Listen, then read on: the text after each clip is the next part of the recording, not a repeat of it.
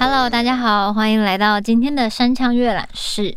那我今天要分享的书叫做《踏上旅程吧》，收集从天而降的点点微光。嗯，这本书的作者是角田光代，大家应该是有看过他的名字吧？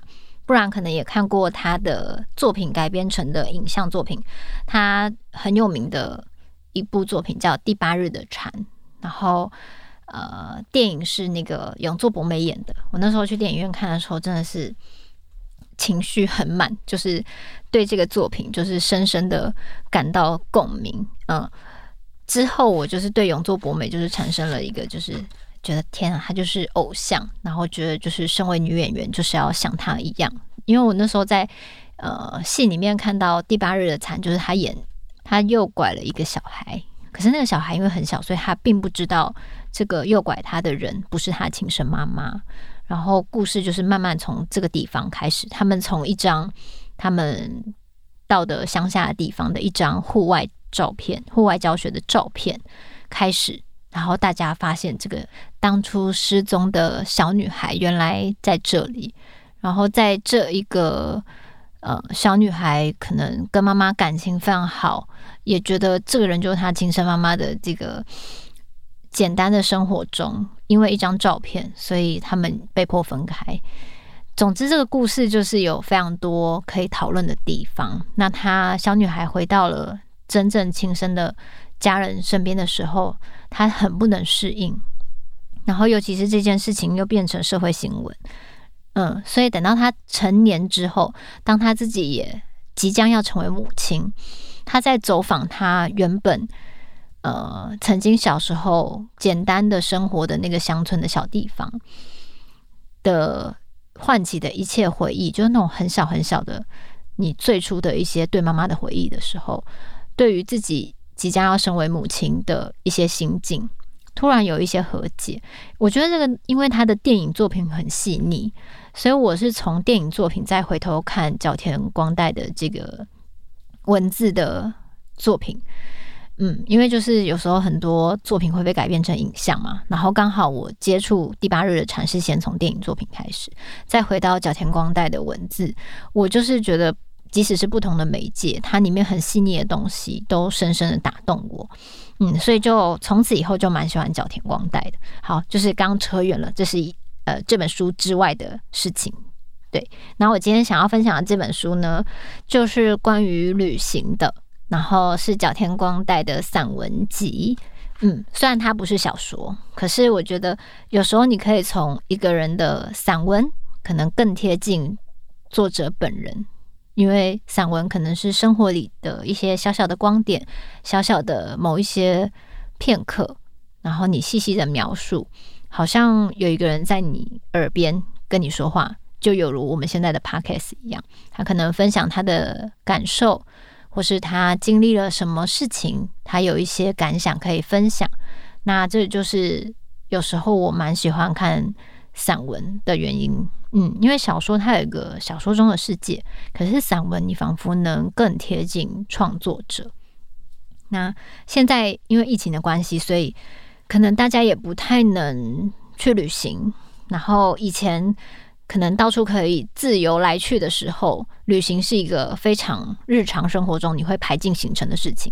当你工作到一个段落，你就自然的就会想要离开你原本的生活的 routine，想要去另外一个地方重新打开你的感官，重新享受一下不同的人事物，然后刺激你的感官，重新在旅行之后把自己归零，然后好像就可以再出发，更有动力这样子。就是很多时候，我们对旅行的解读可能会有这个层面，所以就会很希望可以工作到一个段落以后，好好的放空，好好的去旅行一下，重新让自己的感官恢复到小时候那样，什么事情都是新的，什么事情都跳脱了日常，可能吃的东西啊、看的风景啊，都跟日常不一样。当你跳脱出来以后，你的感受力就大增嘛。所以我想，应该是。每个人多多少少都有旅行的经验，只是我们现在疫情比较不方便，但是没有关系。这个时候我就会望梅止渴，我就会来看一些这方面旅行的散文。即使我不能出去，但我仿佛也跟着这些文字到达了一个地方，或是重温旅行带给我的感受。嗯，那我今天要分享的就是这本书的第六十页，这个篇章叫做《旅行的轻重》。好，角田光代这样写道。我会花将近一个月的时间走一个国家，长久以来我都这样旅行，也觉得这种旅行方式最棒。就算没办法了解一个国家，总可以亲近吧。换句话说，我认为想要亲近一个国家，就得花上这么长的时间，否则就只算是小旅行。这十年来，我根本不可能休息一整个月，旅程缩短为两个星期到十天左右。最近连想出个门十天都很难，真的想要休一次长假也不是不行，但是休假前必须非常拼。结果现在就无法单纯只为了兴趣而旅行，感觉上旅行这个唯一的兴趣已经被剥夺。但这当然不能怪任何人，全都因为我的工作太没有效率。最近我发现，过年期间似乎勉强能休息一段时间。在元月三日，一般人开工后还有几天。我工作上合作的是出版社，多半在六七号才开工。加上很多工作都已经在年底告一段落，新年一开始不会有什么紧急状况，加起来多半能休息到十天。一想到旅行，我脑中先浮现的就是出国，这也是来自过去累积的经验吧。国内旅行虽然也好玩，但是既然能休长假，还是想出国，去个没有去过的地方。旅行能用的时间大约一星期，一数日子就让我失望，才短短七天，七天我一定还搞不清楚巴士该怎么搭，当地的硬币有几种面额，甚至连谢谢要怎么说都还没有学会，就得踏上归途。扣掉交通移动的时间，天数就变得更短。既然这样，最好避免去欧洲或是南美这种。光是来回就要花上一整天的地方，这么一来，能去的地点就会自动浮现。从几个候选的目的地寻找还没去过的国家，嗯，没有能引起旅游的兴趣。唉，话说回来，更令人有些落寞的是，为什么得用这种方法挑出旅游的地点呢？不是想去哪里，而是能去哪里。不过实际上就只有一星期的时间呢，恼人至极，无法决定。有一次，我跟另外一名喜爱旅游的同行吃饭，席间突然问他：“如果你空出一个星期，你会去哪里？”但就只有一个星期哦。他告诉我会去德国的法兰克福吧，没去过那座城市，想去看看。另外还想再去一次阿根廷。当时我听了实在太震惊了，法兰克福还有阿根廷，这个人根本不在乎旅途的长短。对他来说，想去哪里的因素来的重要多了。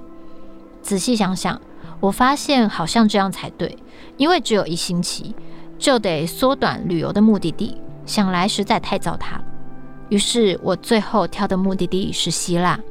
虽然十几年前曾经去过，但这次想到不同的岛上住住看。日本到希腊很远，而且没有直飞，必须在卡达转机。由于安检十分严格。旅客大排长龙，一想到回程也得再等一次，就心灰意冷。光是来回飞行要花上将近两天，完整停留在希腊的时间只有五天。就我过去的标准来说，这哪叫旅行啊？这么短的时间根本就只是路过。不过这趟旅行也在心里留下深刻的印象。正因为时间短，萍水相逢的几个人都好亲切，叫人难忘。吃过的东西也几乎都记得。大概一开始就知道停留的时间有限，连谢谢、不客气这些字听过就立刻记起来，还有你好、好吃这些话也马上学会。的确，这种经验跟长时间旅行完全不同，但差别并不在于轻重，并非简单分成长时间就比较重，短时间就比较轻，而是有些事情得花上一个月的旅行才能学到。同样的，也有些事情只有在五天内的短期旅行才能体会。从那次之后，我不再刻意避开短期旅行。遇到过年能休长假时，也不会计较飞行来回的时间。无论去哪里，只要想去的话就去。不管是五天还是三天，能待在那个地方，就是旅行的本质吧。身处在那个地方，呼吸当地的空气，感受温度，吃着当地人的食物，喝着在当地才喝得到的酒，即使有些提心吊胆，仍然鼓起勇气走在暗夜。就算停留的时间不长，一定也会看到什么大开眼界的事物：宽敞的马路、雄伟的建筑物、车体超长的巴士，建筑物上到处都是涂鸦，坟墓的形状令人叹为观止。其他还有像是市场闹哄哄，很多乞丐，物价高低，所见所闻都让我意外。吃惊后设法适应，这就是我对旅行的定义。我在心里一直很感谢那个说想去法兰克福，还想去阿根廷的女生，她让我重新找回旅行的意义。OK。二零二二年到了，新的一年，大家有没有什么新的愿望或新的期许呢？嗯，我觉得就是虽然疫情还在持续中，但是如果大家做好一些防疫的措施，然后勤洗手、戴口罩，然后出门的时候都有就是好好的带着酒精在身上，随时记得消毒的话。嗯，虽然现在不太能出国，可是例如说家里周遭附近小小的旅行、小小的郊区可以去走走的时候呢，也不要放弃。对，因为我觉得当我们现在与疫情共存，但是也不要把自己闷坏了。所以新的一年虽然还是有疫情，但是只要我们小心谨慎的跟他相处，我们还是可以在。家里附近走走，也许你可能没有看过你家里附近的某一条小巷弄，它就是当你走过去以后，你只要心境上转换，它也可以是一个小旅行啊。所以就是二零二二年，我的新的小旅行可能就从我家附近开始吧，就是在我家山上的附近绕绕，看有没有哪一条我没有走过的小巷，没有走过的小径。然后可以去走走、散散步，只要我带着旅行的心情，我就随时可以踏上旅程。所以祝福大家新年快乐！然后接下来我们也会陆续的分享不同的书籍，在书中带你畅游世界。希望了，我期望了，希望今年可以继续跟大家分享许多我觉得有趣的书籍。那回到这本书刚刚呃提到的旅行的轻重。大家是不是也会有那种，就是啊，好像觉得啊，我才休一两天假，干脆就是都不去好了。因为我觉得旅行一定要空出足够的天数才去旅行，尤其是我们现在的工作，或是有时候时间很难控制，我们甚至不会空出时间给旅行这一块。有时候啦，当你很忙的时候，因为我之前也会陷入这种迷思，觉得说我只去这个地方。可能根本就还没有坐热，我就要走了。那我还不如不出发。但是我后来也有跟这个作者一样有同样的感受，就是我之前有去那个德国找我的大学同学，那我也只有十天。因为扣掉前后的那个飞行时间，其实大概只会在那边待大概八天。那我从来没有去过那地方，但是因为回来有工作嘛，所以我真的也只能空出那一点点的时间去到那个地方找他。可是我去了以后，我觉得，当我觉得好像还不够那个时间去感受这个城市、感受这个地方的时候，我觉得就是因为像他书里面说的，这个时间有限，所以我更。放大我的所有的感受能力，在那个地方尽情的体验。然后本来也觉得说有好多地方想去，可是时间不够。但当你到那个地方，你会发现，那你为什么不把时间留给每一个地方都多一点？因为就是我们时间有限，那你可以就是更挑出重点的去。呃，走你想去的地方，而不是就是好像观光景点每个都要去，就是走马看花，而是你好好把一两个地方好好的逛透逛满。那那时候我就是有去他们的博物馆岛，就一直在看展览，因为我一直都很喜欢看展览。然后我从来没有想过我可以在德国柏林看到纳福蒂蒂的头像。嗯，因为我从小就非常喜欢看。就是埃及的，就是金字塔，然后很喜欢看 Discovery，所以像纳福蒂蒂的头像对我来说一直很遥远，感觉不会出现在我眼前。但我没想到我在德国，因为我很想要逛展览而去的那一间博物馆，它刚好在展纳福蒂蒂的头像。我走到纳福蒂蒂头像的面前的时候，我顿时有一种好像我的蓝牙被开启，跟我小时候在 Discovery 看到的那个纳芙蒂蒂是一模一样的。可是当我靠这个展览品这么近的时候，我仿佛好像跟他对上了视线，然后穿越时空，整个空间里就只有我跟纳芙蒂蒂，然后。而且我竟然在德国，我竟然毫无预期的在这个地方看到了这个展览，那我就会很感谢我这趟旅行的起心动念。可能一开始只是为了要去找好久不见的朋友，但我到最后的收获，就像这个散文里面描述的，我的收获在这个短期有限的旅行里面，它更深刻、更丰富。我甚至也会记得这些我在那边。短短的时间吃到的某一些食物，而不是真的花了很长时间在那边生活，所以步调很慢。我的确是步调蛮快的走了这个旅行，但是那一切的深刻让我到现在都对德国这个地方充满了某一些感受。尤其是呃那时候有看过一些电影，然后也是因为去了德国，想说一定要拜访，就是电影里面的那些场景，所以。对我来说，旅行的长短其实，呃，曾经它也是我考量的一个点。但是我后来发现，旅行的目的可能比较重要。的确，你想去就去，尤其是现在疫情期间，突然会觉得有一点小小的后悔，觉得说，哎，我以前怎么会好像行动力那么不足？有时候就碍于时间，碍于工作，就觉得没关系，下次再去，改天再去。嗯，殊不知现在。我们就是不能想去就去的时候，你反而会更珍惜每一次的起心动念。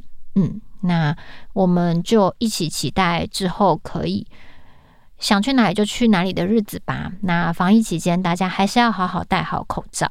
我们一起期待那天的到来。在那天到来之前呢，我们重新看一些关于旅行的散文。我觉得就是要先把这个种子埋在心里，到时候。真的可以到处去的时候，我们就会很有动力，然后也会很知道自己心中，如果真的有一个礼拜的假期，你想去哪里？然后就像我们人生的旅途中，就是可能我们这样放眼看很长，其实我们在地球上的日子，以平均年龄来说，人的寿命其实真的说长不短，说呃说长不长，说短不短。那你的人生的目的是什么？你的旅行的目的是什么？我觉得，当我们能静下心来慢慢思考的时候，也许这一切会更清楚。然后就想要推荐这本书给大家，让大家带着一个旅行的心情，先从书里面去旅行，再走到当我们真的可以出去旅行的时候，你可以第一个飞往你想去的目的地。嗯，那我们这一集的山羌阅览室就到这边结束，我们下周见。